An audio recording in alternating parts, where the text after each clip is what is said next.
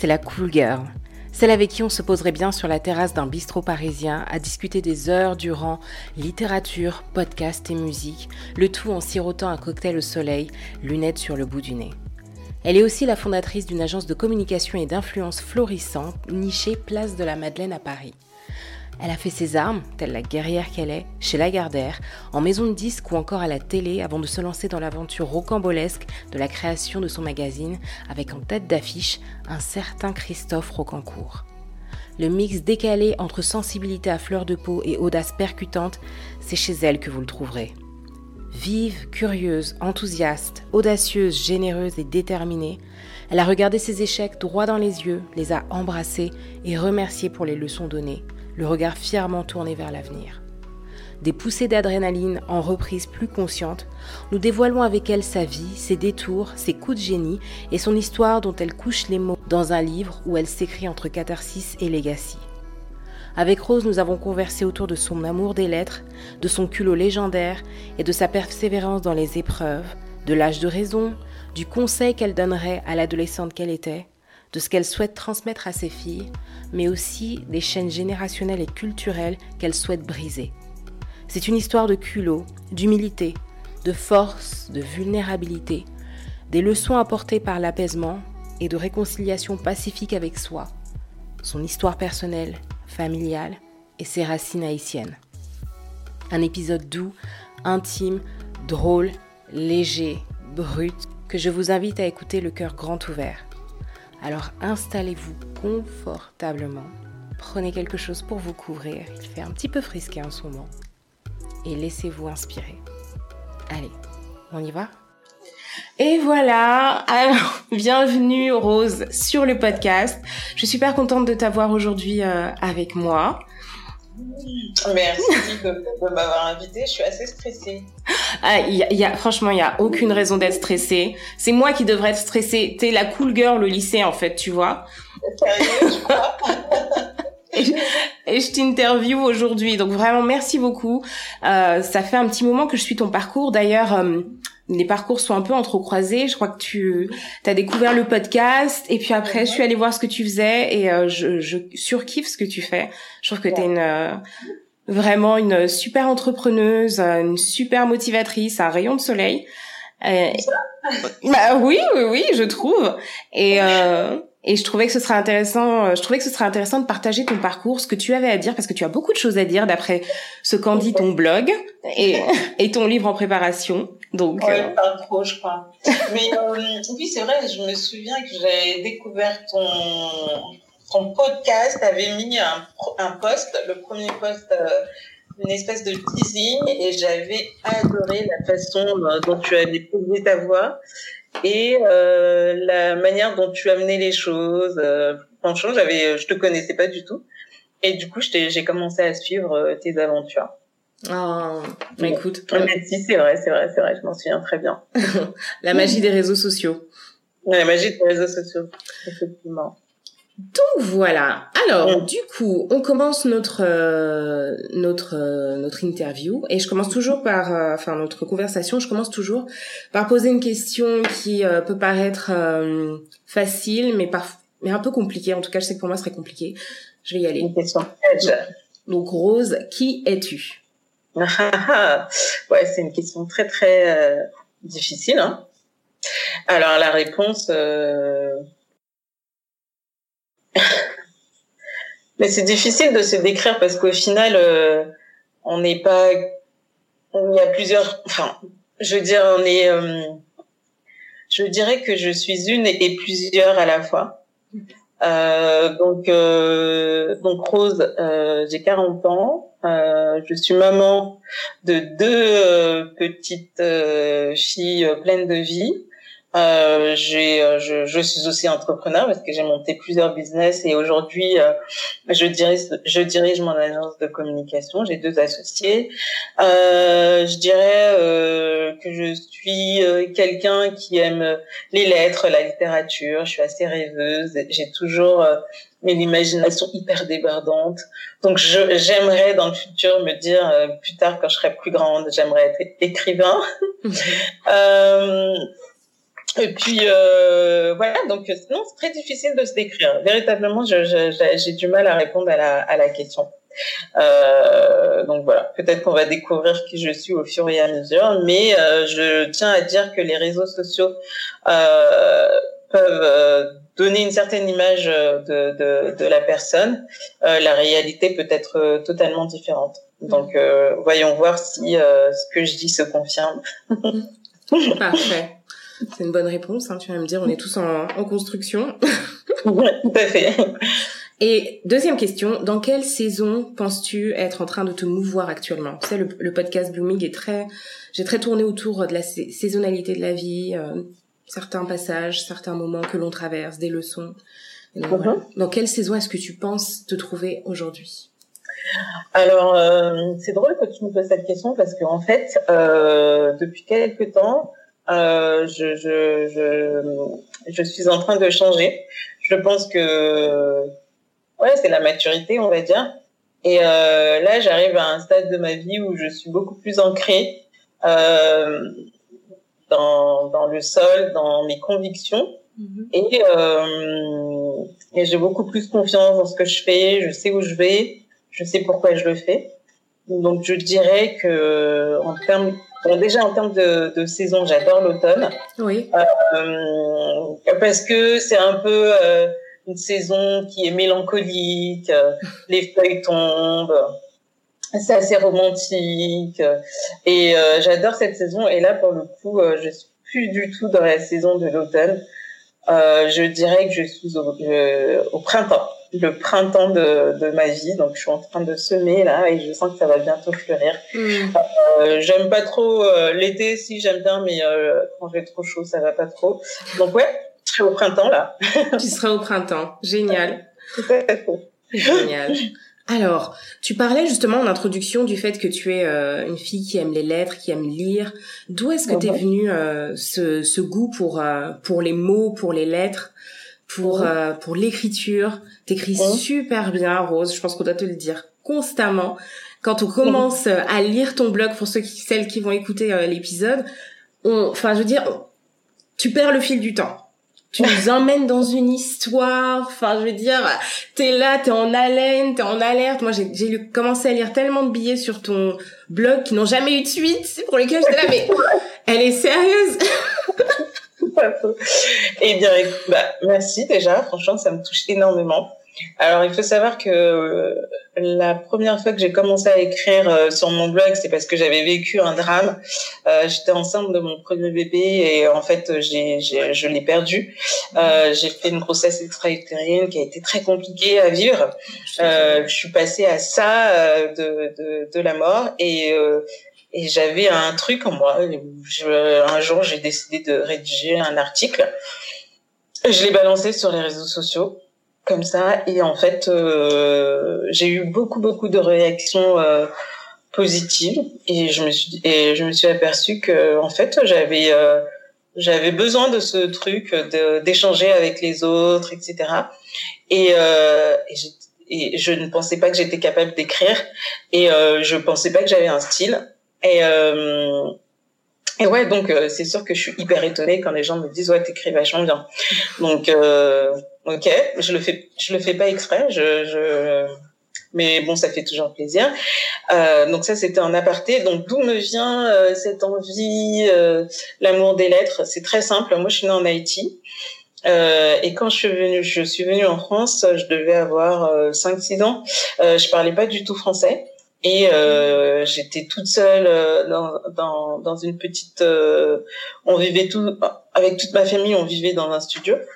Et euh, donc c'était très difficile de sortir euh, parce que voilà les parents haïtiens euh, euh couvrent assez énormément leurs enfants. Mm-hmm. Donc je passais beaucoup de temps devant la télé, je regardais beaucoup la télé et j'ai appris euh, le français en regardant des publicités.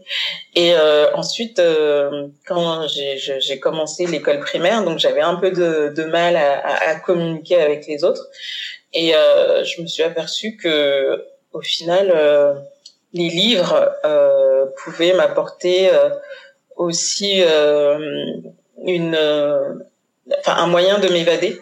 Et donc j'ai commencé à tourner les pages de tous les livres que je voyais, même si je savais pas encore très bien lire.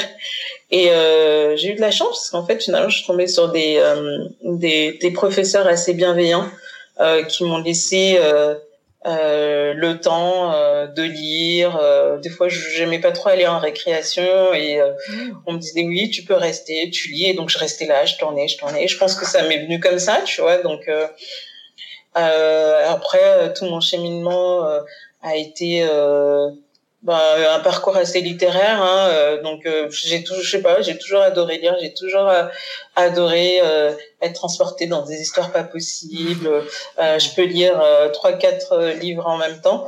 Et moi j'ai un truc avec les livres c'est que euh, j'adore quand je rentre dans l'histoire et tout ça, etc. J'adore tous les personnages, imaginer tous les petits détails. Mhm. Et quand l'histoire se termine, j'ai un mini spleen. Ouais. Tu fais ça? Ouais. je, vois, je dis, oh putain, attends, c'est bientôt fini, oh mon dieu. Et quand je ferme le bouquin, je, je, je, je suis vraiment pas bien. Je me dis, ah putain, j'ai vécu avec ces personnages tous les jours et maintenant euh, ils ne sont plus là. Ça m'arrive même de, de chercher sur internet euh, euh, qui a écrit le bouquin, euh, comment ça lui est venu, est-ce qu'il a écrit d'autres histoires mm. avec la du personnage et tout ça, etc. Et des fois, je, je, je rêve que ces personnages existent véritablement, mais bon, c'est c'est le drame de ma vie, on va dire. Donc la lecture comme échappatoire, comme un monde que tu crées, un peu comme dans les poèmes de Michel, Terry Moïse. Ouais, c'est ça, ouais, exactement. tu, euh, tu te crées un monde, une vie, euh, une vie à toi, quoi. Ah oui, mais euh, tu, dans, dans le rêve, tout est possible. Hmm. Tu peux.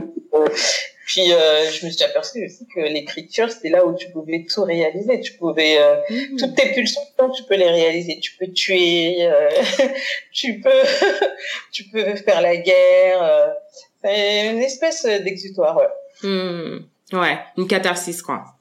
Exactement. Ouais, ouais, ouais, ouais, ouais. Ouais, je vois ce que tu veux dire. Et, euh, et du coup, le monde des lettres, des mots, c'est pas très mmh. éloigné du coup le, du monde aussi de la communication où on utilise les mots, où on travaille sur des idées, des concepts, tout ça. Donc, des lettres, t'es passé euh, au lycée, aux études sup, à la com. Exactement. Et en fait, euh, pendant très très longtemps, je ne euh, je savais pas du tout ce que je voulais faire euh, quand j'étais euh, au lycée. Et en fait, euh, je sais pas si tu te souviens, on avait des conseillères d'orientation. Ouais. et je me souviens, j'étais tellement perdue. En plus, moi, je sais pas, ma mère, elle a, elle a pas été à l'école, donc elle était incapable de me dire il faut que tu fasses ci, il faut que tu fasses ça. Et, euh, et j'avais personne autour de moi qui faisait des choses qui euh, qui m'intéressaient, qui me plaisaient. Donc j'ai été voir la conseillère d'orientation, quoi. Mm-hmm. Et la conseillère d'orientation, j'aimerais bien être euh, être journaliste, je crois. Et elle m'a regardé, elle m'a dit euh, journaliste, journaliste. Hum, quelles sont vos notes? Donc j'avais toujours des super bonnes notes en français, en histoire un peu moins en géographie, tu vois. Et donc elle me dit, ah, ça va être compliqué parce qu'il faut être très très très très bonne en histoire géo. Je suis ah bon? Oui oui oui. Euh, et je me dis ah putain merde, je pourrais pas être journaliste. Donc elle m'a démotivée à mort. Ensuite, je suis retournée la voir. Je lui dis ah, je, crois que j'ai envie d'être prof euh, de, philo. Pff, prof de philo, ça va être compliqué. Vous avez, enfin, non non non non, c'est pas et donc du coup, je, je fais quoi alors? Et là, elle me dit, ah ben ça à vous de savoir, hein, euh, qu'est-ce que vous aimez dans les... Je bah, j'aime bien lire. Euh. et là, elle me dit peut-être que vous pouvez être euh, bibliothécaire. Non, j'avais pas envie d'être bibliothécaire, tu vois. Non, mais... dans une bibliothèque et tout ça. Bon, bref, au final, euh, j'arrive en terminale et euh, je suis plutôt une bonne élève, mais comme je ne sais pas ce que je vais faire, je stresse à mort, je rate le bac. Euh, je rate de peu, mais vraiment de peu. Il manquait euh, pas beaucoup de points. Et je devais passer au rattrapage. Et je suis pas allée tellement que j'étais euh, stressée. Mhm. Et euh, puis je me suis dit, oh, c'est horrible, je sais pas ce que je vais faire. Donc je retape mon année. Et là, c'était super. Je suis retombée, je suis tombée sur des preuves vraiment génialissimes. Et puis, il y a un intervenant de la fac Paris 3, Sorbonne Nouvelle, qui est venu nous expliquer qu'il y avait une nouvelle filière qui s'appelait Sciences de l'information de la communication. Ah, franchement, dès qu'il a ouvert la bouche et qu'il a dit voilà, Sciences de l'information de la communication, euh, vous allez retrouver de la socio, de la philo, de l'éco, du droit, euh, de, tout ce qui est euh, tout ce qui tourne autour de la parole, de l'imagination, de la publicité. Ah, j'étais comme une ouf. c'est ça que je veux faire, purée, c'est ça que je veux faire. Bon, c'était, euh, tu sais, c'est euh, par, euh, c'est sectorisé. Euh, moi, je venais, je viens du 93, hein, donc j'étais dans un lycée au fin fond de Clichy-sous-Bois. Il a fallu mon dossier, mes profs m'ont aidé, et depuis, tu vois, je, je me considère comme une vraie Parisienne. Mmh. voilà, et partie, et je suis partie dans cette fac, et tout mon parcours a été autour de la communication. Mmh. Voilà. Et donc j'imagine qu'après tu as travaillé euh, chez l'annonceur ou alors tu as direct, tu t'es directement lancé euh, dans l'aventure de C'est pas de la com? Non, alors euh, j'ai aussi choisi d'aller à la fac pour avoir du temps parce que tu as, très peu de cours et puis tu as beaucoup de temps à côté. Donc j'ai décidé d'aller à la fac pour ça déjà premièrement parce que quand je quand je suis arrivée euh, dans cette fac, je savais que euh, bon, ça allait être très théorique au mhm. début. Euh, J'avais beaucoup de, de, copains qui étaient partis en école, euh, ils bûchaient comme des malades. Euh, il y en avait pas mal aussi euh, qui faisaient des écoles préparatoires. Ils étaient totalement débordés. Classe prépa, oui. Ouais, moi je, ouais. je savais absolument que c'était pas fait pour moi. Mhm. Euh, je n'ai pas trop bûché en plus. Euh, je trouvais que je faisais beaucoup d'efforts euh, et puis euh, j'arrivais pas. Et donc je suis partie à la fac et à la fac j'ai euh, j'ai décidé tout de suite dès ma première année de trouver un stage euh, parce que je voulais connaître tous les champs de métier de la communication. Mhm. Donc même si je n'avais pas les les compétences et les diplômes, j'ai postulé euh, euh, un stage euh, pour être attaché de presse dans une c'était un truc vraiment pas glamour. C'était une agence spécialisée dans le BTP d'accord. Donc bâtiment sol mais et en fait la nana qui qui avait cette agence elle a été hyper sympa. Euh, je lui ai dit, euh, je suis désolée, franchement, je, je, je, sais que je suis nulle, je suis en première année, j'ai jamais rien fait. Elle était trop cool, elle m'a dit, bon, ben venez. Euh, et en fait, j'ai commencé à faire un, premier stage chez elle de deux mois. Je, je regardais plus ou moins ce qu'elle faisait. Un jour, elle m'a testé, elle m'a dit, euh, est-ce que tu veux écrire un communiqué de presse? Ah ouais, ouais, ouais, super. Donc, je me mets à écrire le communiqué de presse ah, c'était nul. Oh là là, c'était vraiment pété, quoi. Mais j'avais fait un communiqué de presse où euh, j'avais fait un truc un peu romantique. Euh, tu sais, j'avais fait des figures de style. Et là, elle me dit, mais non, il fallait droit au but. Hein. Euh, les journalistes, ils n'ont pas le temps. ah, c'est ça. Et en fait, et de fil en aiguille, comme j'ai fait ce stage, après, j'ai fait d'autres stages chargés de communication euh, chez Lagardère. Après, j'ai réussi à travailler euh, comme attachée de presse en maison, en maison de disque. Après, euh, j'ai mmh. travaillé euh, euh, à la télé. Enfin, j'ai fait plein de trucs, communication interne, et tout ça, etc. Ouais. Mais franchement, je me suis battue parce qu'à chaque fois, j'avais pas le niveau. Mais alors, si je peux donner un conseil pour les gens qui cherchent ah des stages, c'est de pas faire de lettres de, de, de motivation standard et d'adapter et que ce soit son CV et sa lettre de motivation ou euh, même la manière euh, de de, de, de, de contacter euh, la personne qui qui donne le stage de tout adapter à la personne. Et en fait je sais par exemple quand j'ai voulu aller travailler chez MCM euh, je savais que c'était une chaîne de musique et tout ça, etc. J'avais fait des recherches sur la personne qui avait posté euh, l'annonce. J'avais vu que c'était une encyclopédie de la musique et tout ça, etc. Donc euh, j'avais, j'ai tout de suite été franche en disant oui, euh, je sais que j'ai pas les diplômes parce qu'ils demandaient un bac plus 4 ou un bac plus 5, je sais plus. Je crois que j'étais en licence. Mhm. Je sais que j'ai pas de diplôme. Je sais que j'ai pas les compétences, mais il y a une chose euh, dont je, je suis sûre, c'est que je suis une passionnée euh, et euh, je sais que vous ne regretterez pas. Et puis, un, un mail, il répond pas. Deux mails, il répond pas. Je me bon, pas grave, j'appelle. J'appelle. Euh, il me dit non mais attendez, je reçois euh, euh une tonne de CV. Euh, je, je... Donc j'ai pas le temps encore de, de regarder. Ouais, pas de problème. Bah, je vous appelle la semaine prochaine. J'appelle la semaine prochaine. Non, j'ai toujours pas regardé. Je dis ah bon, ok. Euh, ce que je fais, c'est que je vais euh, là-bas. Je vais chez la Gardère, tu vois, je prends, ah ouais. mon sac, tac, tac, tac. Et puis j'y et puis j'attends devant, euh, comme je connaissais sa tête, j'avais regardé sur internet. Et quand il est sorti, je fais ah voilà bonjour, c'est moi, je vous ai appelé pour le stage. Il fait ah ouais, je fais oui oui oui. donc si vous avez cinq minutes sur le chemin, voire accompagnant, vous, vous pouvez me faire euh, l'entretien. J'ai pas de problème. Waouh. Waouh. le type il me dit mais elle est complètement tarée. en fait, le, l'entretien était totalement assez euh, informel. Donc tu vois, il m'a dit euh, quels sont les trois derniers euh, titres euh, musique que tu as écoutés? Et j'avais fait exprès, j'avais été chercher des trucs assez pointus. Je pense même lui ne savait pas ce que c'était. Je lui ai sorti des trucs et quelques classiques, tu sais. Je lui dis c'est par cœur et tout. Et puis il me dit, euh, je sais plus, mais c'était assez informel. Et à la fin, il me dit, mais t'as une convention? Je suis bien, bien sûr que j'ai une convention. Il me dit, tu peux commencer quand? Je suis ben lundi, c'est bon. Euh... Et en fait, j'ai commencé comme ça. Waouh. Waouh. Je pense que en fait, euh, il faut tout le temps aller au culot. Des fois ça marche, des fois ça marche pas. Et, euh, et je me souviens que ce type, euh, quand il est parti, moi je suis restée assez longtemps dans la boîte, il m'a proposé de prendre euh, son poste parce que il partait.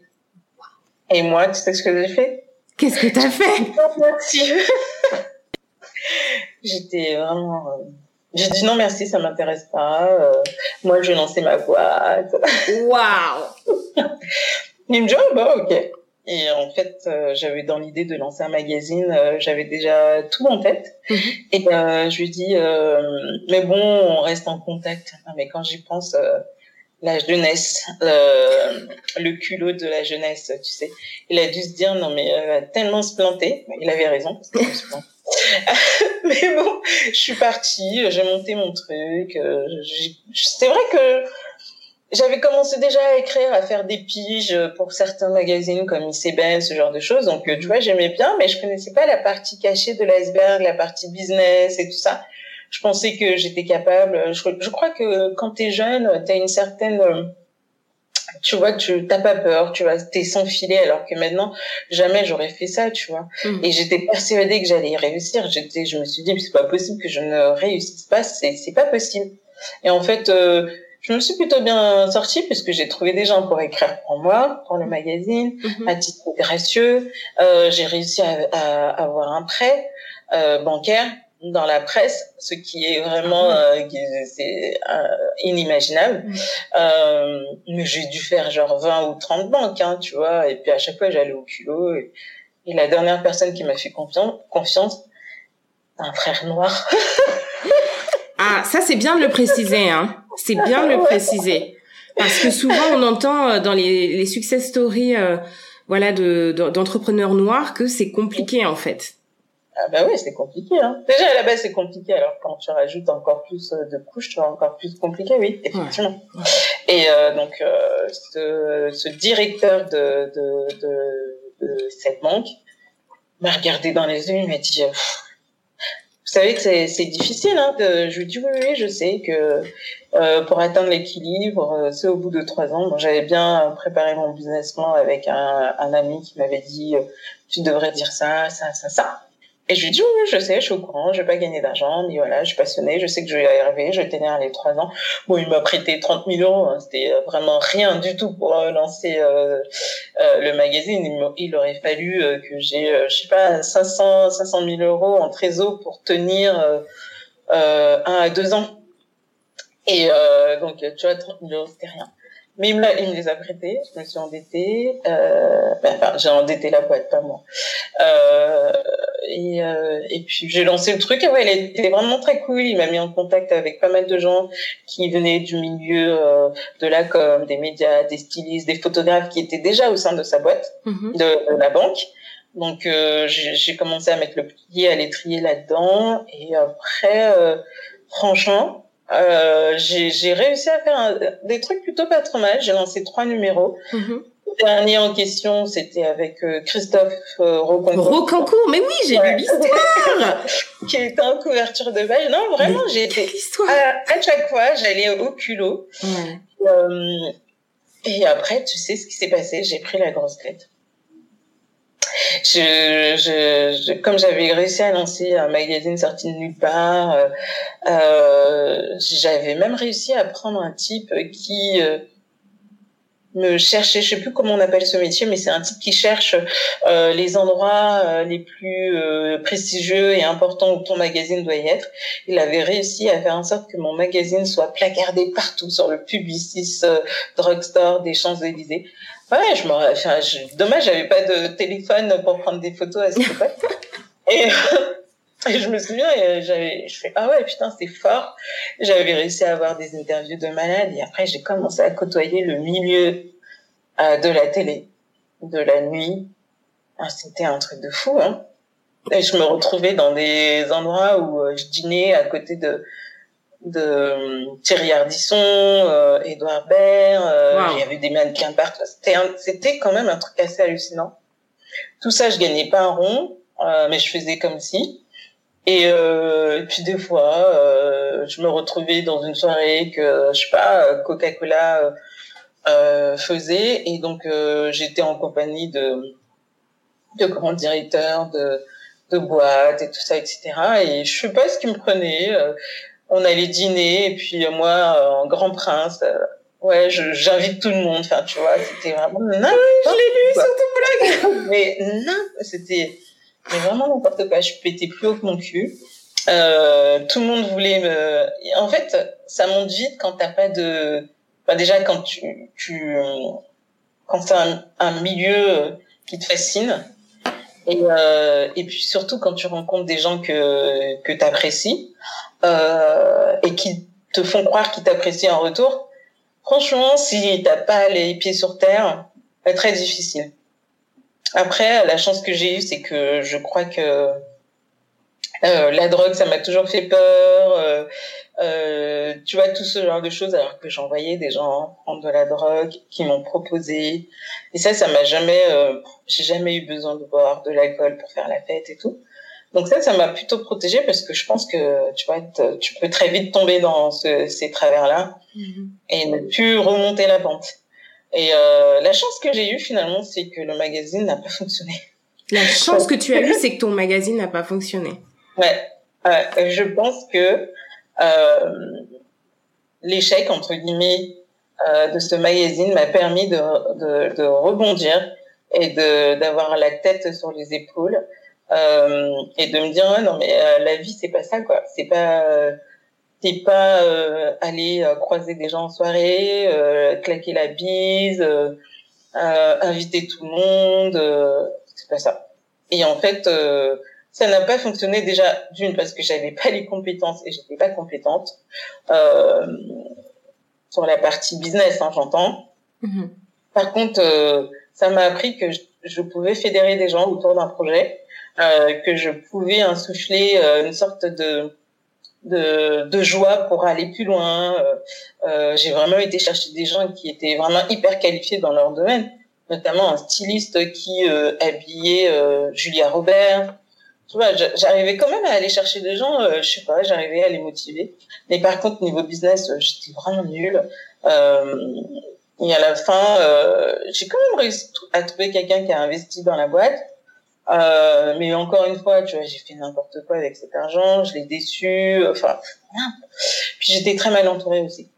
J'étais très mal entourée. Moi, j'ai besoin, en fait, je pense que j'avais tellement pas confiance en moi que j'avais besoin d'avoir quelqu'un à mes côtés qui me dise, euh, euh, oui, fais ça, fais ci. Et je suis tombée euh, malheureusement sur quelqu'un que je pensais euh, hyper intelligente, euh, hyper brillante, mais en fait, elle était nulle. Hmm. Mais tout était dans la parole, dans les apparences. Et je, je lui ai fait confiance. Je lui ai dit, OK, vas-y, viens avec moi, tu seras directrice marketing, pas de problème, tout ce que tu veux. Je lui ai donné tout. Et à la fin, je me suis aperçue que ça, ça, ça jouait contre moi. Ouais.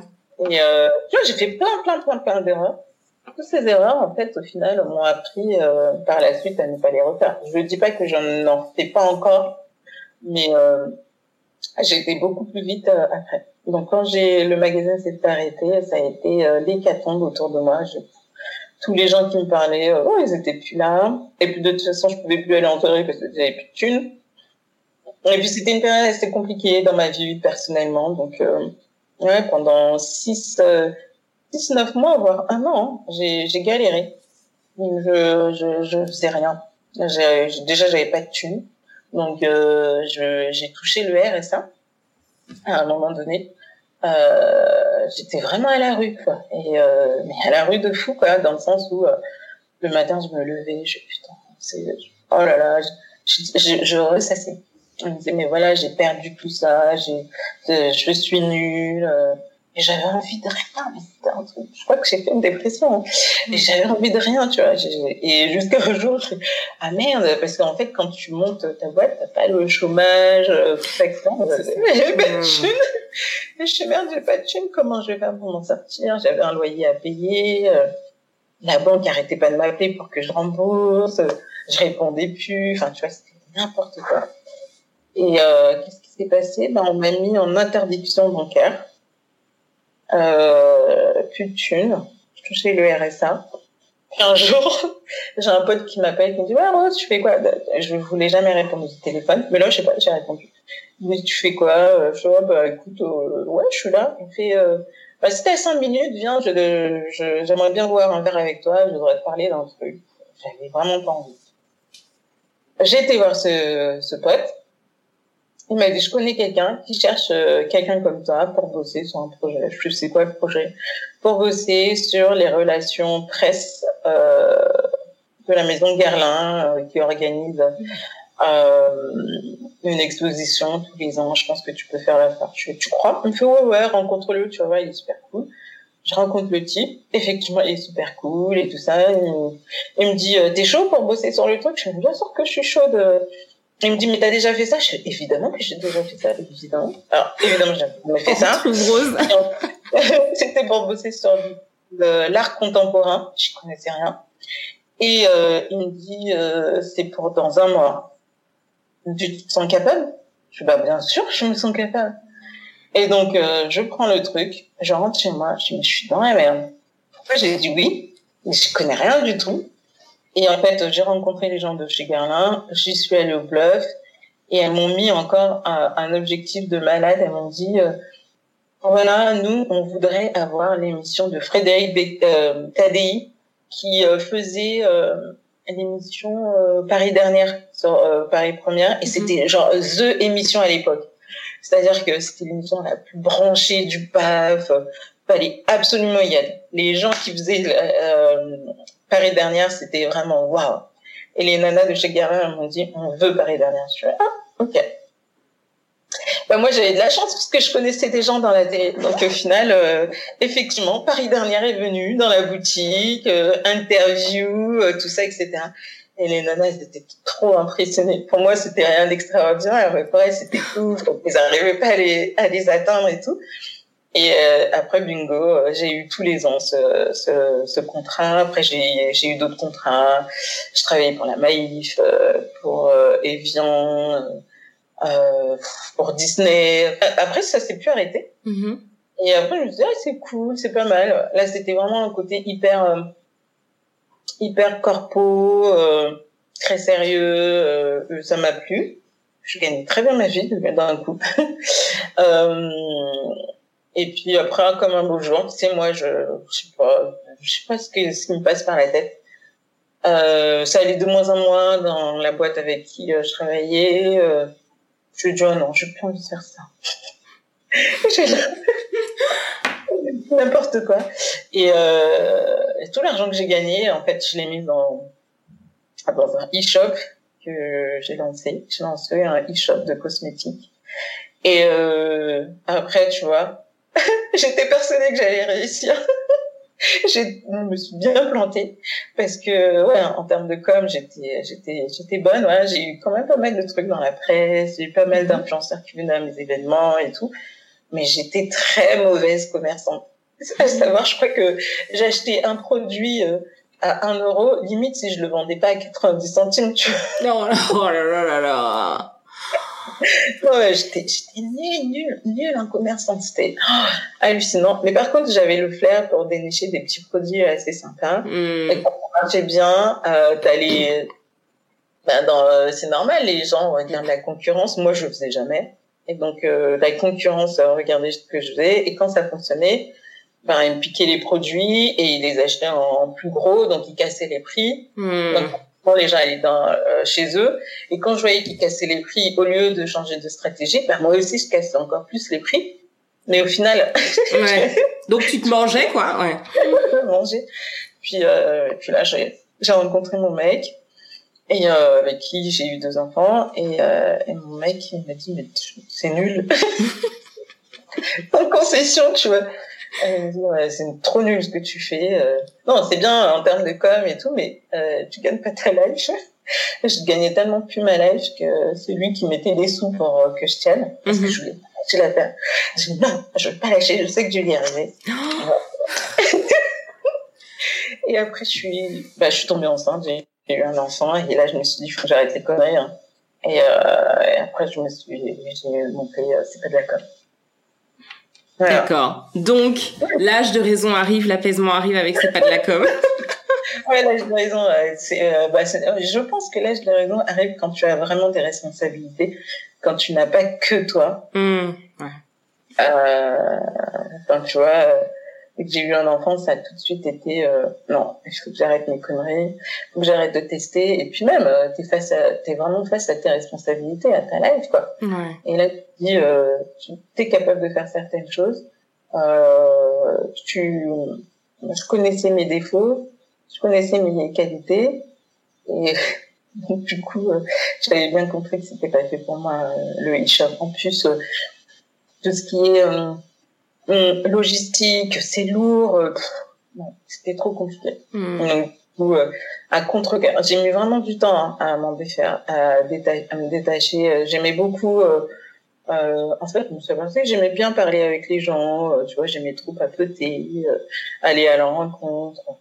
Donc c'est pour ça que j'ai eu un peu de mal, je pense, à, à me détacher euh, de ça. Mais à chaque fois que j'ai monté, après j'ai monté d'autres petits trucs à côté, pas spécialement envie d'en parler, mais à chaque fois que je montais un truc, toujours eu du mal à m'en défaire. Et après, je, je, je- quand je réfléchis après coup, c'est que maintenant, c'est avec la maturité, je me dis, euh, c'est bien que je me sois plantée parce que ça m'a appris pas mal de choses. Hmm. C'est vrai qu'on apprend, ouais, on apprend beaucoup par euh, par nos par nos erreurs, effectivement. Je, je me Ouais. retrouve dans ce que tu dis euh, je- au niveau de d'être bonne bon bonne dans la com, mais tout ce qui est commerce, c'est compliqué. C'est euh, même se vendre au bon prix.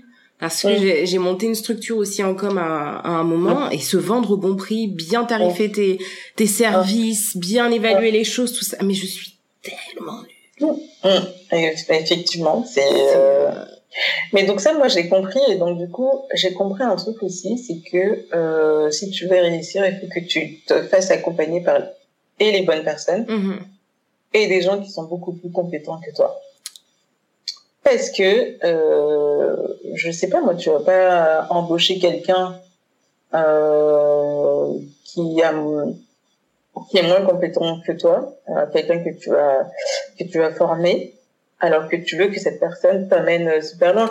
Moi, je trouve qu'il y a un truc qui va pas, il y a une certaine euh, incohérence dans tout ça. Mm. Donc, euh, du coup, quand je me suis aperçue que j'étais nulle dans tout ce qui était business plan, comptabilité, marketing de prix, je me suis entourée les bonnes personnes. Mhm. Quitte à payer cher, Mhm. mais euh, tu peux pas faire l'impasse. Hein. Mhm. Euh, si si t'es pas bonne dans ça, t'es pas bonne, quoi. Et euh, si euh, s'il faut mettre le prix, ben tu mets le prix. Et, euh, et je pense que c'est la clé du succès. Hein.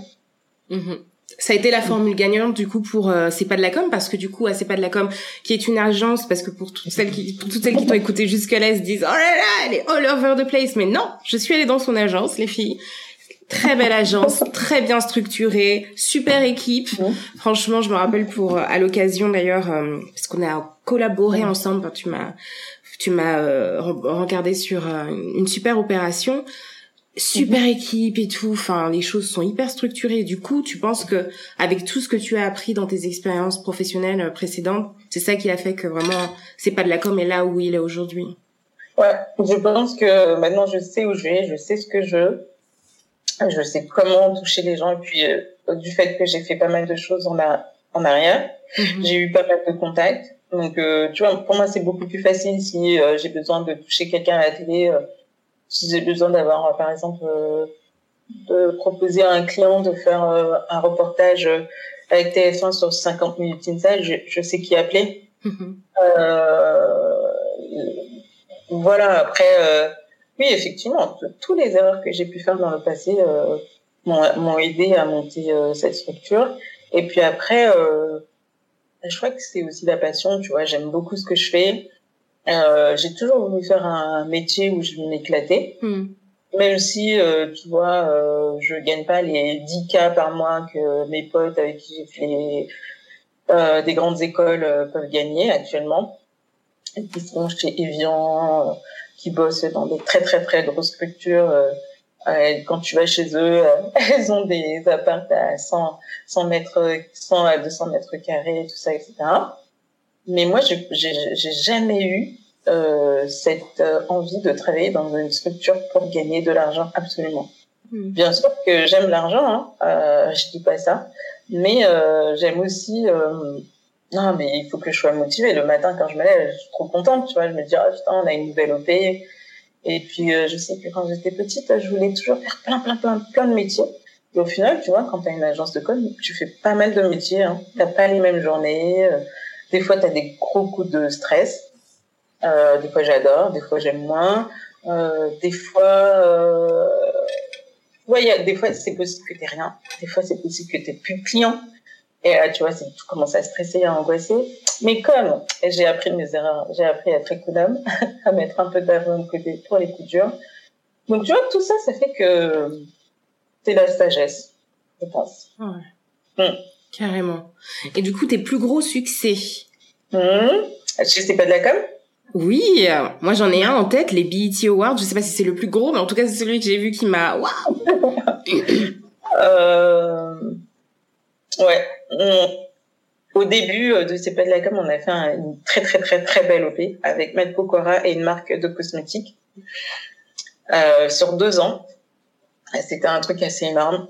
Euh, donc euh, une très très très grosse OP, une très belle OP.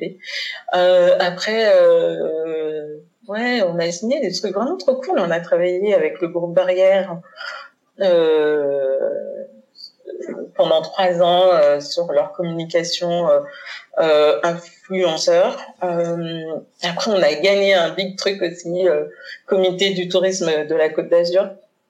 Euh, on a gagné ouais, euh, trois ans de suite euh, l'appel d'offres.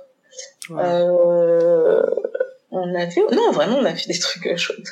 On a fait vraiment des trucs pas trop mal. Donc, mais tu vois, je suis pas toute seule. Hein. Mm-hmm. je pense qu'il faut, faut, faut trouver le bon partenaire.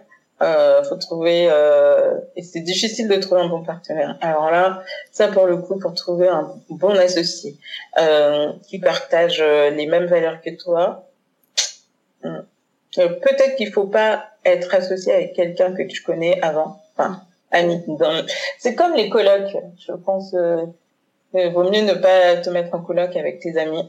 Mmh. Euh, euh parce que peut-être que ça peut créer des, des, des, tensions. Là, tu vois, je me suis associée avec des gens que je connaissais pas avant. Mais au niveau du boulot, je connaissais leur travail, mais pas n'est pas en, en, amitié. Et en fait, euh, la frontière, la frontière peut très vite être euh, trouble entre euh, professionnel et personnel. Et donc, il faut savoir mettre. Euh, euh tu, il faut toujours jauger, tu vois, à ne pas franchir la ligne.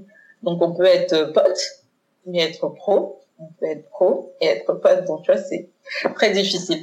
Et euh, ouais, donc du coup, moi, je suis pas seule, euh, j'ai une équipe.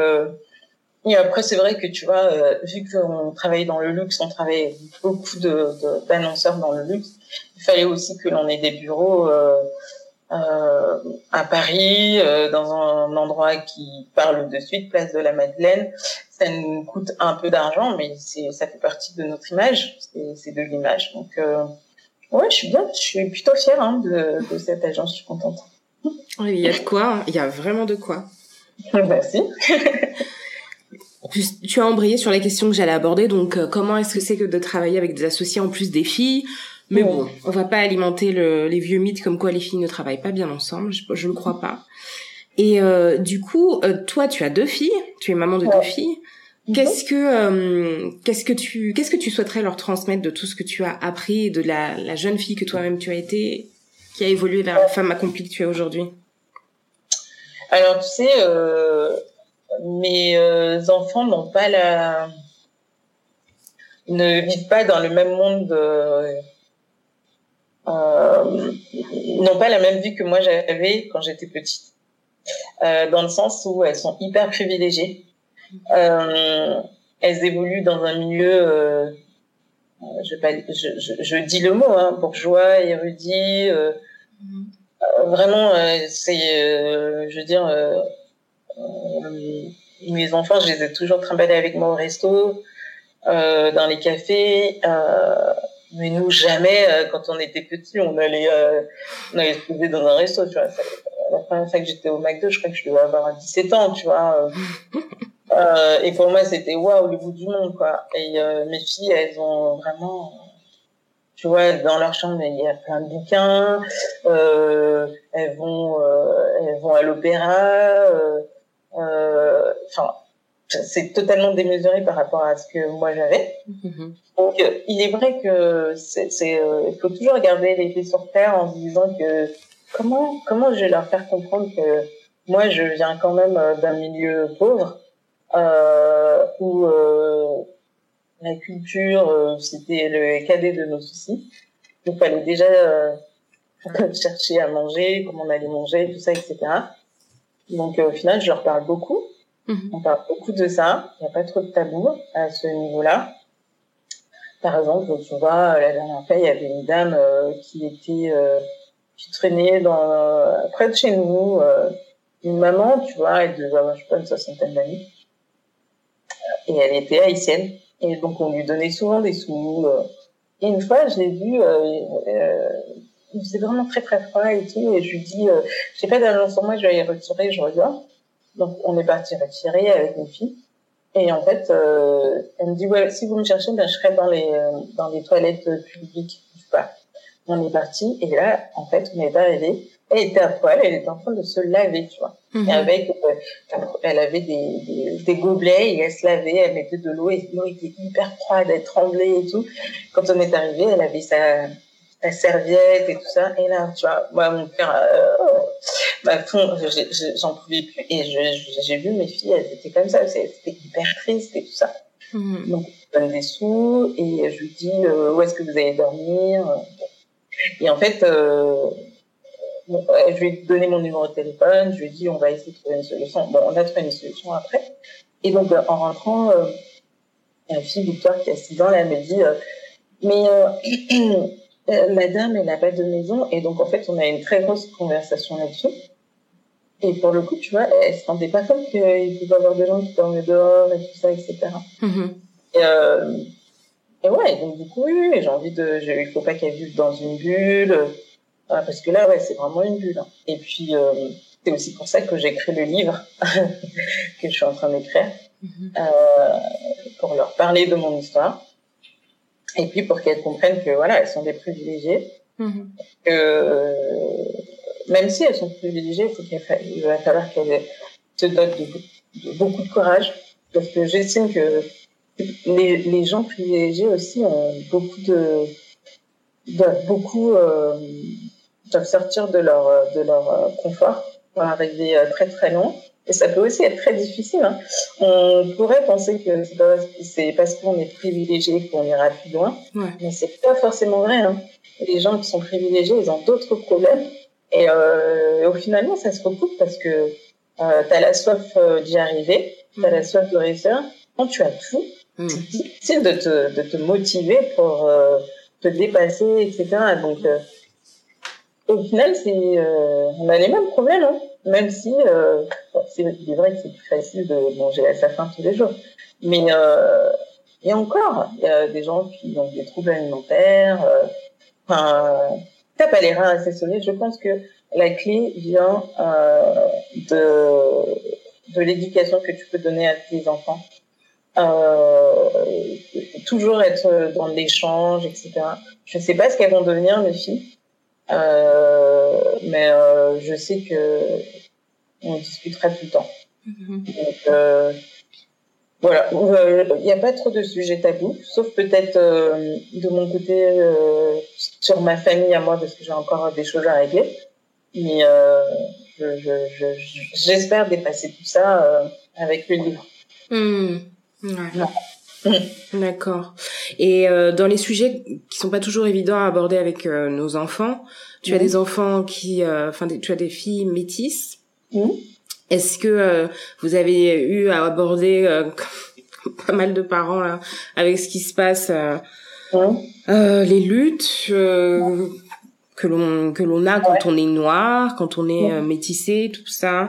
Je sais qu'on a eu à, à, en discuter parce qu'on nous a posé des questions avec, mhm. par nos filles et, et, on en parle aussi. Et c'est pas toujours évident. Donc, euh, est-ce que voilà, comment est-ce que tu t'avais tu tu tu leur parles de ces réalités là Alors, euh, en fait, on a de la chance de vivre dans une ville qui est hyper euh, euh, mixte dans le sens où euh, euh, c'est assez mélangé. Il y a vraiment de, enfin, on dirait pas comme ça, mais à Levallois, j'habite à Levallois.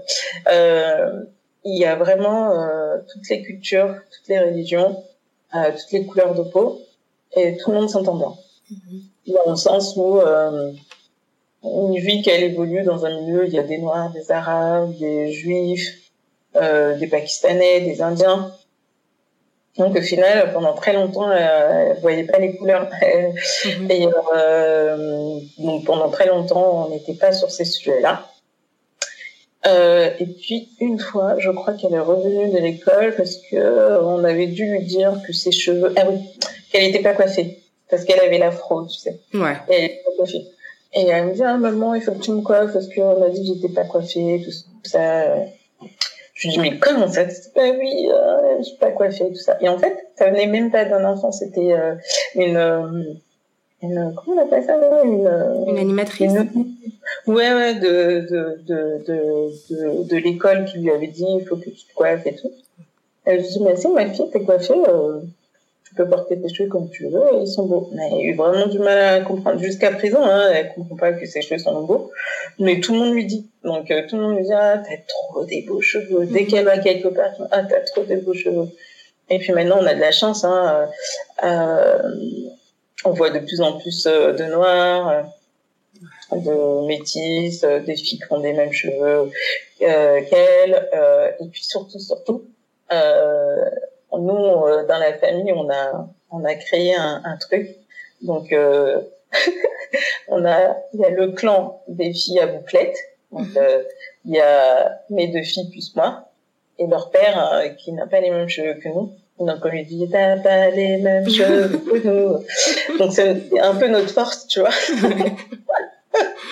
Donc ça nous fait marrer et puis comme ça je quelque part, tu vois, j'espère qu'elles seront fières de leurs cheveux, mais bon, pour l'instant, c'est pas encore des, des, vrais sujets pour nous. Mm.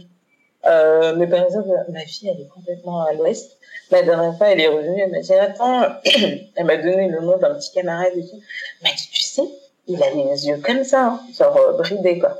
Et je lui dis, alors? Eh ben oui, hein. Et, j'ai dit, mais je sais, je te promets, hein, pour elle, euh, elle, elle voit, elle a vu sa différence, mais pour elle, euh, non, elle, euh, elle, ah voit pas cette drôle. Et, euh, et ouais, et donc du coup, bah, je lui achète plein de livres sur le, sur la question. Je lui ai acheté le livre Un million de papier en noir. Oui, ouais, on l'a aussi, ouais. Il est, il est canon. Mais il est dur, non? Moi, j'ai pas tout compris. ah bon, tu l'as trouvé dur? Ah, j'ai trouvé qu'il y avait des mots durs, hein.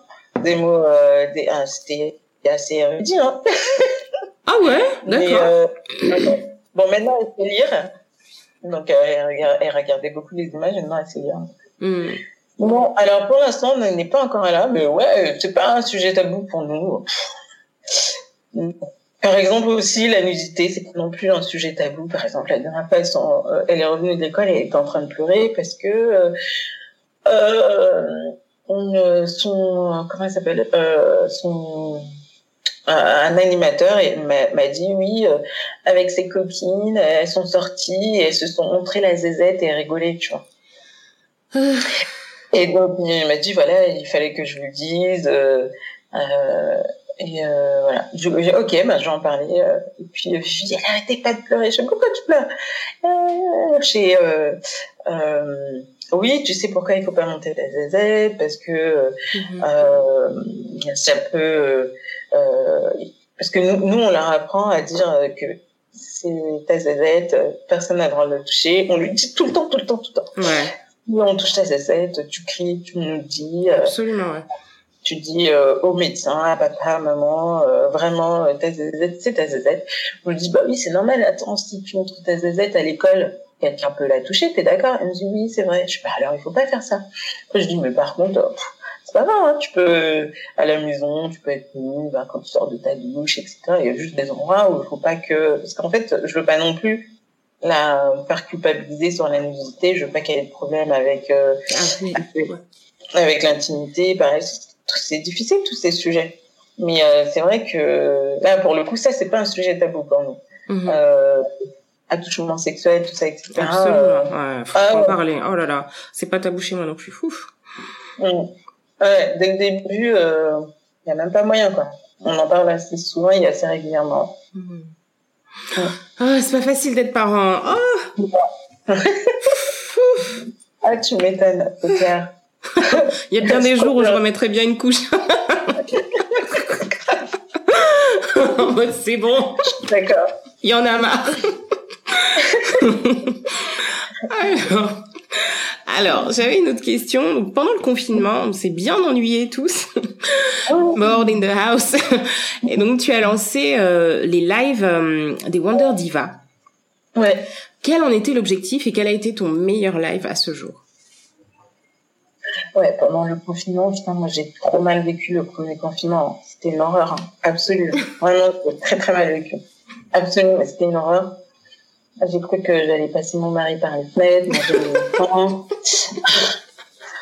C'était, euh, c'était un truc de fou, quoi. Je, je, comprenais pas les gens qui faisaient du yoga, qui super zen, qui disaient, oh, c'est une période qui me permet de prendre du recul et tout. Mais quel recul? Comment tu peux prendre du recul avec des enfants qui courent partout, euh, qui veulent absolument sortir parce que les pauvres ils pouvaient pas sortir euh, nous, on a un balcon, c'est vrai, mais c'était un truc de malade. Et après, moi, je devais gérer pas mal de choses au niveau du boulot, mettre des gens au chômage, gérer tous les papiers, ah euh, la perte de pratiquement 80% de ton chiffre d'affaires. Mais angoisse, quoi, tu vois. Donc, euh, tu dis, putain, si ça se trouve demain, je vais mettre la cuisse sur la porte. Et je, je, je fais, je, je nourris des gens ça se trouve demain, il pas en pu vivre à cause de moi. Euh, et puis, euh, t'avais la maîtresse aussi qui t'envoyait tous les jours des devoirs pour les enfants. Euh, cousine, arrête. Mais j'avais un poids énorme. Et euh, en revanche, mon mari l'a très bien vécu. Tranquille. Moi, j'ai très mal vécu. Et donc, du coup, je me suis dit, euh, il faut que je trouve un truc pour un peu évacuer. Et c'est là que j'ai lancé les lives parce que je me suis dit, il y a plein de, plein de nanas que j'aime bien. Euh, et des mecs aussi, puisqu'il y a un Wonder Boy. Il y a plein, de nanas que j'aime bien. Il y a plein de filles avec qui j'ai envie de discuter. Et puis, euh, tu vois, j'en ai parlé comme ça. Et puis, plus, plusieurs filles me disent, ok, ouais, je veux bien, je, je le fais. Et en fait, euh, je, je, pensais le faire que pendant le confinement, mais non, ça a duré. Bon, j'ai un peu moins de temps, je le fais un peu quand je peux. Et euh, l'idée, c'était vraiment de créer euh, une vraie dynamique autour euh, des, des, nanas qui font plein de choses, pas forcément dans l'entrepreneuriat. Hein. j'ai même interviewé des infirmières. et donc l'idée, c'était après, on a créé un groupe WhatsApp, on se retrouve, on s'entraide, mm-hmm. on s'envoie de la force. puis le confinement fait qu'on n'a jamais réussi encore à se rencontrer, à faire un dîner, ce que j'avais prévu de faire. Quoi. Mm-hmm. C'est vraiment un truc totalement gratuit. Il n'y a pas de, il y a pas d'enjeu. c'est un truc où on a vraiment envie de s'amuser et s'éclater. Et pour répondre à ta question, je peux pas te dire quel live euh, a été euh, la mieux, dans le sens où vraiment, euh, c'était que des lives totalement différents. Vraiment, hein. c'était. Euh, j'ai souvenir d'avoir beaucoup échangé avec Freddy Harel que j'aime beaucoup, mais c'est parce que on est déjà copines. Euh, et puis c'est quelqu'un qui est un peu comme moi, tu vois, un peu solitaire, toujours enjoué, elle a toujours envie de faire plein de trucs. Euh, mhm. Je fais l'échec, c'est pas grave, euh, on va de l'avant. Euh. Et euh, bon, elle a, elle a un petit côté spirituel, ouais, spirituel, spirituel, je sais plus, ouais, qui est un peu plus fort que moi. Mhm. elle a une certaine sagesse que moi j'ai pas. Et puis je, je trouve que, que sa carrière est juste folle. qu'elle ait réussi à monter euh, ce truc, elle a réussi à lever 2 millions d'euros pour lancer euh, son business, etc., à l'industrialiser. Il y a plein de filles qui font plein de choses, mais euh, moi, je reste toujours admirative euh, des gens qui arrivent à industrialiser leur business. Hmm. Parce que euh, c'est étrange, parce que moi, tu vois, par exemple, euh, sur Insta, il y a beaucoup de filles qui me demandent pas mal de conseils de conseils pour leur boîte et tout ça, etc., montrer des trucs. Quand je peux, j'aide. Euh, je dis, ouais, envoie-moi ton truc, je vais regarder, tout ça, etc. Et à chaque fois, j'ai encore jamais eu un, quelqu'un qui m'a envoyé quelque chose en me disant euh, je vois les choses en grand, euh, j'ai envie à terme de lever 5 euh, millions, euh, je sais que je vais vendre mon truc à 200 balles, je sais que j'ai toujours eu des gens qui, qui m'envoient des choses pour la passion, elles sont très fortes pour tout ce qui est comme, comment dirais-je, matérialiser les choses, avoir des super bonnes idées. Mais euh, pour moi, ça reste euh, de l'artisanat, du bricolage. Et donc, euh, à chaque fois, je leur dis, non, mais comment tu vas gagner ta vie? Non, mais déjà, dans un premier temps, je me paye pas. Et je dis, mais non, ça, c'est l'erreur que euh, on, fait toutes. Mmh. Et il faut arrêter de, de faire ce, cette erreur-là parce que tout travail mérite salaire même si euh, tu te verses, euh, je sais pas, 200 euh, balles, c'est déjà ça, tu vois. Euh, et à chaque fois que tu travailles avec quelqu'un, euh, n'oublie pas que cette personne, elle te donne de son temps et le temps est précieux. Donc, si tu peux pas la rémunérer en numéraire, achète plus quelque chose.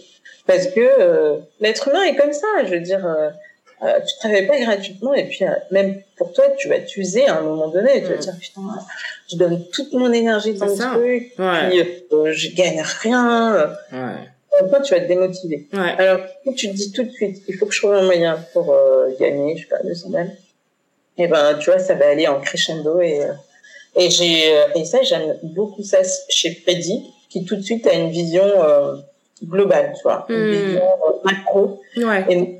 Et et elle se donne les moyens pour y arriver. Ouais, ouais, ouais, euh, après, j'avais beaucoup aimé, euh, j'avais fait un live avec euh, mon meilleur ami, Stine, qui, euh, est, qui est euh, directeur de la programmation chez BET et avec qui j'ai fait les 400 coups. et donc, il a été journaliste dans la musique auparavant, donc on a, il a fait plein d'anecdotes. On connaît depuis que j'ai 19 ans, 20 ans, tu vois. Et donc, euh, c'était trop drôle. Celui-là, j'ai beaucoup aimé ça parce que c'était trop drôle. On se charriait et tout. On parlait de, des rencontres que l'on avait eues. Euh, et puis, il disait certaines choses sur certaines célébrités qu'il avait rencontrées. C'était trop drôle. J'avais beaucoup aimé. Non, vraiment, j'ai bien aimé le dernier que j'ai eu avec Jimmy Jean-Louis aussi, mm-hmm. euh, qui actuellement est à l'affiche euh, euh, d'un film qui cartonne sur Netflix et qui euh, nous avait parlé des, des élections présidentielles euh, aux États-Unis puisqu'il vit à Los Angeles. Et, euh, et ouais, et donc là c'était assez euh, assez assez sérieux entre guillemets, mais euh, c'était drôle aussi parce que il est haïtien comme moi et puis à la fin il me dit fait tu me fais rire, on, vient de parler une heure et à aucun moment t'as parlé créole. Je suis putain merde, ça. il m'a enchaîné, j'étais obligée de répondre dans mon créole bootleg, là. mais ouais, c'était sympa. Franchement, j'ai pas de, j'ai plein d'idées en tête. J'ai envie d'aller interviewer, de, de rencontrer plein de gens. Mais malheureusement, je n'ai pas trop le temps, tu vois. Mais bon, je, on verra. Ah. Et un jour, il y a le Tiara Miramar Beach Hotel and Spa sur la Côte d'Azur. Et le livre. le Tiara, ouais. En fait, le livre, j'ai commencé à écrire euh, il y a deux ans. Euh, parce que euh, il s'est passé un truc dans ma vie que vous découvrirez dans le livre. Mm-hmm. Et il a complètement bouleversé ma vie. Donc, je à le rédiger. Et euh, puis j'écrivais toujours un petit bout, un petit bout, un petit bout. Moi, j'écris très bien quand je suis malheureuse, je suis triste. Mmh. Euh, je sais pas, je suis hyper créative quand je, je, je vais pas bien. Et puis, euh, juste après le confinement, j'ai dit non, mais là, il faut que je me barre quelque part parce que c'était trop dur. J'ai pas réussi à. C'était trop dur pour moi le confinement. Vraiment, quand je dis aux gens, euh, tu sais, ils rigolent, mais c'était vraiment très dur. C'était, euh, c'était une angoisse, euh, c'était une tristesse, c'était vraiment très dur. Et, euh, et mon mari, qui est génialissime, hein, il m'a dit, écoute, oui, pars, prends-toi, prends-toi trois, quatre jours, pars, je m'occupe des enfants, je serai loin des enfants, de tout ça, etc. Bon, je connais, tu vois, je travaille avec un groupe d'hôtels qui est plutôt sympa.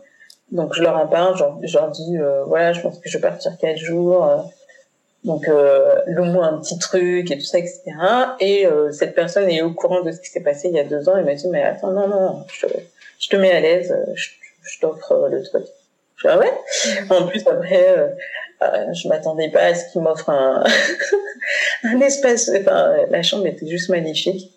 Mais au final, je me suis retrouvée dans une espèce de, de, de bulle complète, puisque c'était à l'autre bout du monde, l'autre bout du monde, à Théoul, sur mer, il n'y a rien autour, t'as juste la mer. Mhm. Donc, euh, quand je me levais le matin, j'ouvrais la fenêtre, j'avais la mer, j'avais une vue de malade, une piscine, euh, et en fait, j'étais trop bien. Donc, j'ai coupé mon téléphone, les réseaux sociaux, Bon, je prenais de temps en temps des nouvelles des enfants, mais c'est tout, tu vois. Euh, au boulot, les filles, elles ont été juste, juste super tout le monde euh, m'a laissé euh, cet échappatoire. Et pendant euh, quatre jours, j'avais un rythme assez intense. Je me levais le matin, je faisais un peu de sport, prenais mon petit déjeuner, j'écrivais jusqu'à 13 heures, je déjeunais. Après, j'enchaînais jusqu'à 18 heures. Après, j'allais prendre l'apéro. et après, j'écrivais jusqu'à 2 heures, 3 heures. Et je recommençais comme ça. Et du coup, j'ai fini mon livre. Waouh! Euh, euh, beaucoup écrit mais euh, je l'ai pas fini euh, dans le sens où euh, je vais toujours changer des trucs, modifier l'ordre des choses, inverser certains trucs parce que comme tu le dis très bien, moi j'adore mettre du suspense euh, dans, dans, dans, dans, ce que j'écris. Donc euh, là, tu vois, je suis en mode, j'essaie de mettre du rythme moi, je déteste lire des trucs où il n'y a pas de rythme. Donc, j'essaie de mettre du rythme. Je, j'enlève des trucs, je rajoute des trucs. Puis, euh, je pense que aussi quand tu écris, il faut que tu mettes un peu de, comment dirais-je, tu mettes les choses de côté et que tu reviens dessus et que tu, que as un autre regard et moi, ça m'arrive souvent de dire, waouh, c'est trop bien ce que j'ai écrit. Oh là là, papa. Et euh, je reviens euh, deux semaines après, putain, mais qu'est-ce que c'est naze. Oh là là.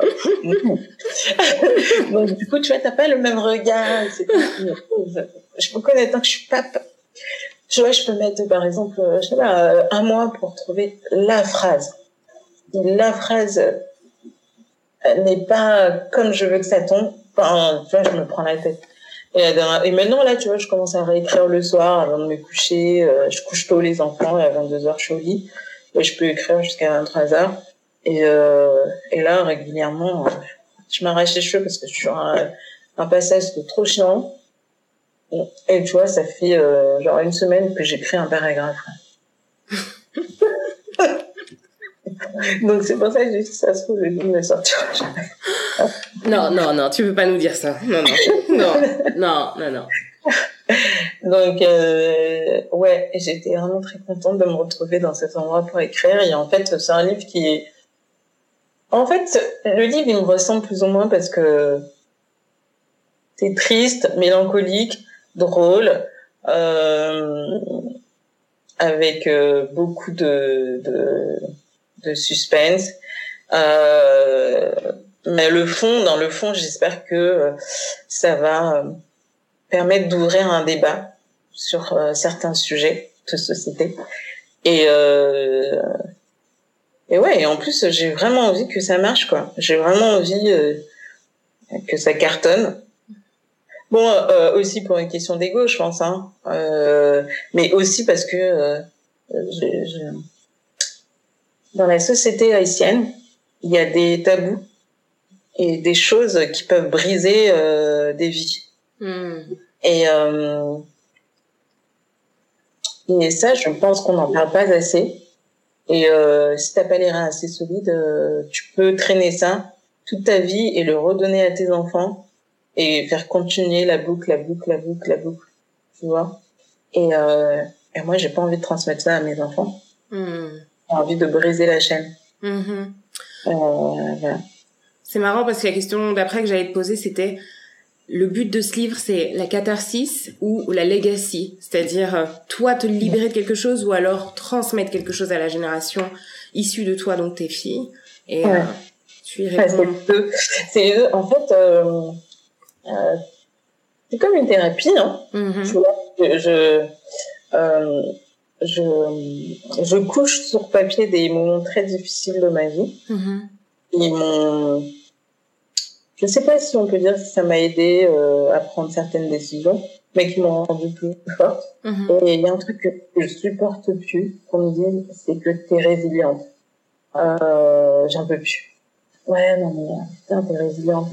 En fait, on dirait que c'est un trophée. Enfin, on dirait que c'est ouais, bravo, super. Moi, j'ai, j'ai pas envie d'être résiliente, j'ai envie d'être cool, tu vois. Mm. Donc, quand tu es résiliente, et quelque part, tu vois, on dirait que t'as pas le droit de, t'as pas le droit de plancher. T'as pas le droit de, t'as pas le droit de, de pas être bien, t'as pas le droit d'être angoissé, d'être stressé. Le jour où euh, tu vas le dire aux gens, ils vont pas te croire. Mm. Toi, et toi, quelque part, ça te fait porter euh, sur les épaules encore plus d'angoisse, plus d'anxiété. Euh, et, euh, et donc euh, j'ai cru aussi ce bouquin pour ça, pour dire si t'as le droit de, t'as le droit de te, c'est pas grave si t'es triste, c'est pas grave si tu t'es planté. Euh, ouais, ok, résilient parce que oui, il faut faire face à certaines choses, mais euh, voilà, des fois, bah, des fois tu n'y arrives pas, et des fois, oui, tu as besoin d'être soutenu par d'autres personnes, et euh, voilà, il y a ça aussi. Et oui, parce que j'ai besoin de transmettre certaines choses à mes filles aussi. Hmm. Et, euh, euh, voilà. Ouais. Et c'est très, ce livre-là est vraiment très important pour moi. Très, très, très important. Hmm. On le sent quand tu en parles et euh, j'ai vraiment hâte de le lire parce que c'est clair que je l'achèterai. Non, mais ça me, ça En fait, euh, même là, tu vois, le fait d'en parler, ça me bouleverse parce que je sens que j'ai vraiment vécu des trucs très difficiles. Euh, et euh, y a pas, jusqu'à il y a pas très longtemps, j'assumais pas, tu vois.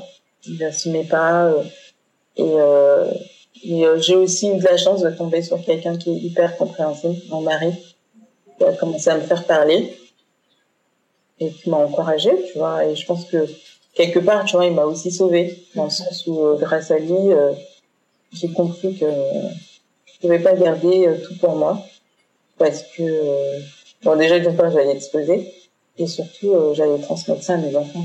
Hmm. Donc voilà. Il y a un moment, j'ai l'impression, quand on grandit, enfin, c'est même pas le terme grandir, parce que bon, toi, t'es dans ta quarantaine, moi, trentaine, donc c'est plus vraiment. Quand on vieillit, on va dire ça. On prend, on prend vrai. J'ai l'impression, en tout cas moi, j'ai l'impression d'avoir pris tellement conscience de schémas de, de, de, de schémas en fait, ouais, euh, éducationnels ou euh, voilà, de, de choses avec lesquelles on vit, on accepte de vivre et pour lesquelles on se dit non, ça passera pas, ça s'arrête avec moi en fait. Tu brises le cercle et tu te dis que parfois t'as pas la force pour toi, mais tu te dis bah en fait pour la pour les enfants que j'ai eus, j'ai pas envie de leur transmettre toutes mes névroses tous mes traumas, Et, et leur donner en fait une vie qui est déjà plombée dès le départ. Ouais, exactement. Et tu sais, je lis vraiment beaucoup de choses euh, sur ces sujets-là. Euh, tu peux transmettre des choses juste par les gènes. C'est-à-dire que même si toi tu penses que tout va bien, mm-hmm. et même si tout va bien, il est possible que euh, ça saute de génération à génération. Mm. Possible que euh, c'est prouvé euh, scientifiquement que, euh, par exemple, je vais donner un exemple très concret. Euh, des gens qui ont vécu la guerre euh, ont, euh, par exemple, très peur du bruit et ne supportent pas d'être soit enfermés ou font beaucoup de courses mhm. parce qu'ils ont peur de manquer. Leurs enfants qui n'ont pas vécu la guerre, leurs petits-enfants qui n'ont pas vécu la guerre, peuvent avoir très peur de dormir seuls, euh, très peur du noir, d'être euh, claustro, euh, peuvent faire des courses en abondance alors qu'ils n'en ont pas besoin. Et ça, ils ne se rendent même pas compte. Ils voient même pas que ça ne vient pas d'eux. Mm. Et ce n'est pas un problème. Mm. Euh, donc, euh, le cerveau est fait de... Et puis le corps humain, et puis euh, les gènes, c'est assez... non, c'est c'est formidable. Je, je, veux dire, c'est un truc qui est assez vertigineux quand tu réfléchis. Tu te dis, waouh! Mm. Moi, je suis en train de faire euh, un travail sur moi. Je pense que dans quatre générations, il y a des choses euh, qui, qui, reviennent. Mm-hmm. Et tu te dis, quoi? Mais c'est un truc de malade, c'est pas possible. Mais bon, après, il faut en prendre conscience, il faut accepter et se dire, qu'est-ce qu'on fait maintenant? Et euh, ouais, c'est des sujets assez, euh, assez, assez fous, quoi. Ouais. Et euh, c'est vrai ce que tu dis, parfois c'est même pas par la parole qu'on transmet, il y a aussi par euh, les, les, les, mécanismes de peur ou de préservation que qu'on se rend compte qu'on qu'on a récupéré, mais on sait même pas forcément pourquoi en fait on est si flippé par rapport à certaines choses, si mal dans ouais, tu l'as dit. Ouais, c'est ça. Ouais, ouais, il y a, y, a, y a plein de il y a plein de bouquins assez intéressants sur les sur le sujet. Bon après, euh, bon je prends pas tout, hein, euh, mais euh, c'est vrai qu'il y a certaines choses quand tu lis, ça fait écho. Mm. Et même quand tu regardes les gens qui t'entourent, tu dis pourquoi cette personne est comme ça? Pourquoi cette personne dit ça plutôt que de dire ça? Pourquoi elle dit les choses de manière négative mm. plutôt que positive? Pourquoi? Et des fois il y a plein de choses qui s'expliquent. Hein.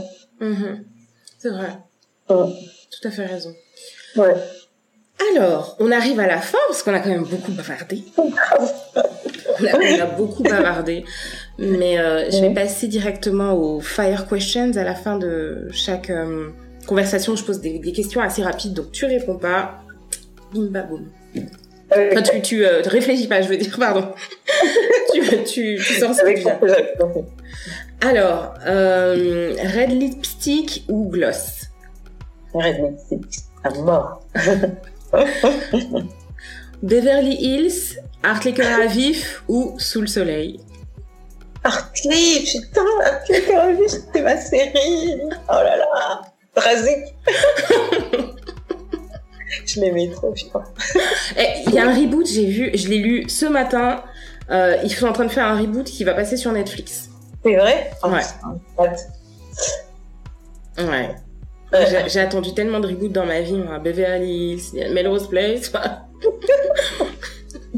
non, mais toi, Sous le soleil, euh, j'ai jamais regardé cette série. Hein. moi, moi, je suis mémère, en fait, tu vois. J'ai commencé avec mes grands-mères avec les feux de l'amour, il fallait que je, tu vois, je... Tu sois dans la continuité. tu peux briser ça, euh... Sarah, tu peux le faire. Je peux le faire mais, je, mais je sais pas trop parce que mes, mes, mes filles quand elles elles sont avec leur grand-mère, la, la, la, mère de mon de mon mari, elles regardent euh, le truc là, c'est un nouveau départ. je sais plus quoi. Demain, aujourd'hui, je sais pas un truc, un soap opéra français euh, sur TF1 trop nul. Et j'en ai surpris, j'ai surpris ma dernière en train de chanter le générique. Je suis oh là là, mais c'est quoi cette vieille? Non, mais non, là, t'es mal barré. Ah oui, ça a passé, ça a passé le, truc, ça s'est transmis. Alors, la, le, le soundtrack de ta life.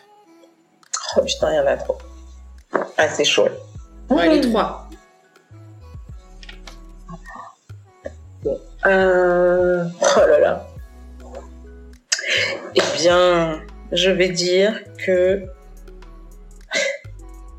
tu... Est-ce que tu connais le film In the Moon for Love? Oui, Wong Kar Wai. Oh. Wong Kar Wai. Eh bien, euh, je crois que c'est l'une, euh, la bande son Mhm. de tout le film. Euh, c'est le truc de, ouais, c'est le, le- la, la- la bande son de ma vie. Et surtout, euh, la musique qui revient tout le temps en boucle dans le, dans le, dans le, dans le film. Mhm. Ça- Ça m'a, ça m'a perturbé ce truc. Je, sais pas comment l'expliquer, mais euh, ouais. C'est, je, je sais plus. Il faudrait que je retrouve le nom euh, de l'artiste euh, japonais. Et euh, ouais, ça, ça m'a vraiment euh, en- transporté, Mhm. si je peux dire. Mais j'en ai plein d'autres. Hein. je pourrais parler de Maxwell, de D'Angelo, euh, euh, de Maceo Parker. euh, je pourrais parler euh, euh, des trucs un peu plus enjoués. Euh... ouais, Arrête là, franchement, c'est c'est chose que tu me demandes là. Anderson Pig, enfin, j'ai plein de trucs. J'en ai, trop. La musique, c'est toute ma life. Quelle, est, quelle est la leçon ou le concept ou euh, l'idée que tu aimerais euh, que tes filles retiennent de toi? C'est dur ça. Hein. Euh, je dirais la- le culot et la persévérance. Mhm. Ouais. Bon, faut pas non plus être trop entêté, mais euh, ouais, le culot, le culot euh, et la curiosité. Ah, mais la curiosité, tu sais, quand on est petit, on nous dit, on nous dit, on nous dit toujours la curiosité, c'est un vilain défaut. Alors, je suis pas convaincue. Euh, ouais, et on nous dit toujours, euh, tu poses trop de questions quand Mhm. on est petit. Ah, mais c'est pas possible, moi, juste euh, dans mon entourage, ah là, mais cet enfant a pose beaucoup trop de questions, elle est trop les parents. Ah, mais c'est tout l'inverse. Allez, vas-y, apprends ma fille. Euh, ah non, la curiosité, c'est tout. Je pense que la curiosité sauvera le monde. Hmm. Ok. Et que dirais-tu à la rose de, euh, à la rose qui a 15 ans? Euh, J'ai mal formulé ma phrase, mais tu vois ce que je veux dire. Oui, la rose d'aujourd'hui, que dirait-elle Voilà. à la rose euh, Putain, je dirais, euh, bah tiens bon, ça va aller. Ok. Et pour terminer, blooming, qu'est-ce que ça t'évoque? Eh bien, tu sais quoi J'étais justement en train de me poser la question juste avant de me connecter. Euh, je sais pas, c'est une petite bulle pour moi euh, où tu te sens bien. Déjà, de par euh, ton, ton, ton caractère à toi, Oh, ta douceur. J'ai l'impression que c'est un petit cocon. Et puis même le, le, le, le- les deux os, tu sais, dans Blooming Mhm. c'est très arrondi. euh. Pour moi, c'est- c'est un peu, euh, comment dirais-je, c'est- beaucoup de générosité. Bon, là, je suis partie dans un truc un peu trop. euh, c'est beaucoup de générosité parce qu'au final, euh, tu vois, tu, tu, tu offres euh, un espace où on peut s'exprimer pleinement. Euh, et euh, je sais pas pourquoi, mais ça me fait beaucoup penser à la maternité, euh, la féminité. euh, euh, ouais, tout ça. Et ouais, rose, euh, barbe à papa. Un truc où, où, par exemple, tu vas il pourra avoir la guerre autour de nous, et puis là, tu ouvres la porte, tu rentres chez, chez Sarah, c'est bien. Oh, c'est trop gentil C'est trop vrai, gentil vraiment, vraiment. Ah, ça me touche, ça me touche vraiment, parce que tu peux concevoir un projet, mais tu sais jamais comment ça va être reçu. Et euh, c'est... Ouais, bien sûr. Non, franchement, c'est vachement bien. Moi, je... En plus, j'écoute vraiment beaucoup de podcasts, énormément. Euh... D'ailleurs, ça me chagrine un peu parce que pour le coup, je lis un peu moins. Et euh, je trouve qu'il y a vraiment, il y a, des, il y, a, des gens qui font des podcasts euh, assez, euh, ah ouais, qui sont vraiment très forts. Et je trouve que les filles, pour le coup, dans le podcasting, sont meilleures que les garçons. Bon, après, euh, entre toi on est meilleurs sur pas mal de choses, hein, mais on a du mal à le revendiquer parce que tout de suite, on est meilleurs que vous. Voilà. Mais pour le coup, non, c'est pas vrai. Et là, et ton podcast est vachement bien. Tu devrais continuer et bah, je pense que tu vas continuer de toute façon. Ouais, l'emmener au next level et euh, fonder un empire et Ouais, ouais, ouais. bénir les, les générations à venir. Ouais. Prochaine invitée, Michelle Obama. Voilà. C'est la vision. Kamala Harris. pas plus, pas moins. Voilà. merci beaucoup. Oh, merci beaucoup, Rossam Touche, et merci beaucoup d'avoir disposé du temps dans ta vraiment very busy life. les choses pour Marcel tout à l'heure. Je vais te libérer. Je vais te libérer, mais merci beaucoup, beaucoup. Merci à toi, Sarah. C'était très sympa. Euh, et j'ai hâte. Vous avez été inspiré? Dites-le avec des étoiles, 5 sur iTunes et un mot doux, afin que d'autres puissent le trouver et être enrichis à leur tour. Et pour suivre la sortie des nouveaux épisodes, retrouvez-moi sur le compte Instagram du podcast, at The Blooming Podcast, et sur Twitter, at Blooming Podcast, où nous pourrons continuer la conversation. Un sujet que vous souhaiteriez que j'aborde ou une question à traiter anonymement sur le podcast, enregistrez votre message vocal ou envoyez-moi un mail sur iamblooming at bloomingpodcast.fr. En attendant le prochain épisode, n'oubliez pas, keep on blooming through your seasons. Bye